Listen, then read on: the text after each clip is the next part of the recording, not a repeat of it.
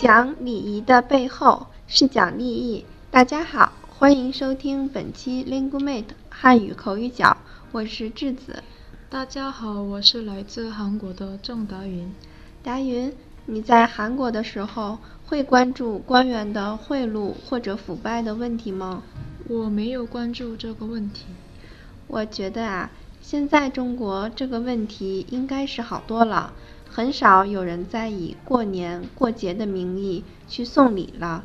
这种拜年或者看望的行为，看起来是讲礼仪，其实就是为了送礼的人自己的利益。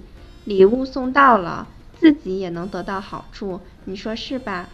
嗯，智子，你说的有点难，有两个词我有点搞混，利益和礼仪，对吗？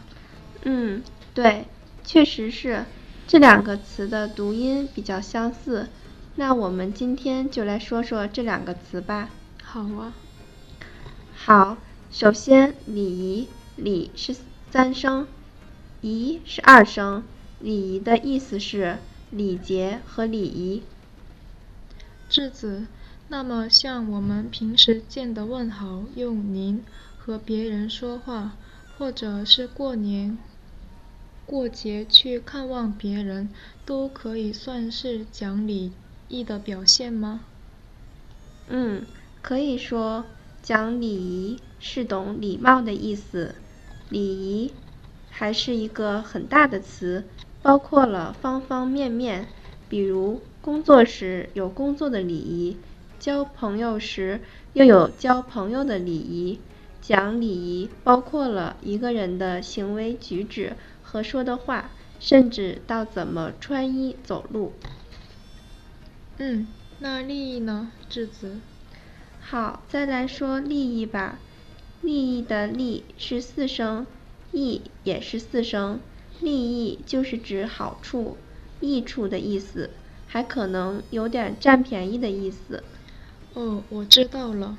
比如在公司工作，就要时刻考虑公司的利益。如果犯了什么错误，就有可能损害公司的利益。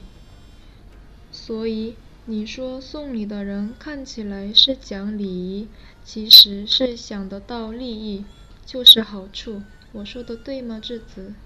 对，这个地方利益可能是赚更多的钱，也可能是得到一个更高的官位。哦，我想每个国家都应该有这种现象。是啊，如果可以彻底消灭这些现象，嗨，也不太可能。可能贪婪也就是我们人类的本性吧。听众朋友们，你们觉得呢？讲礼仪的背后是讲利益，你明白吗？我是智子。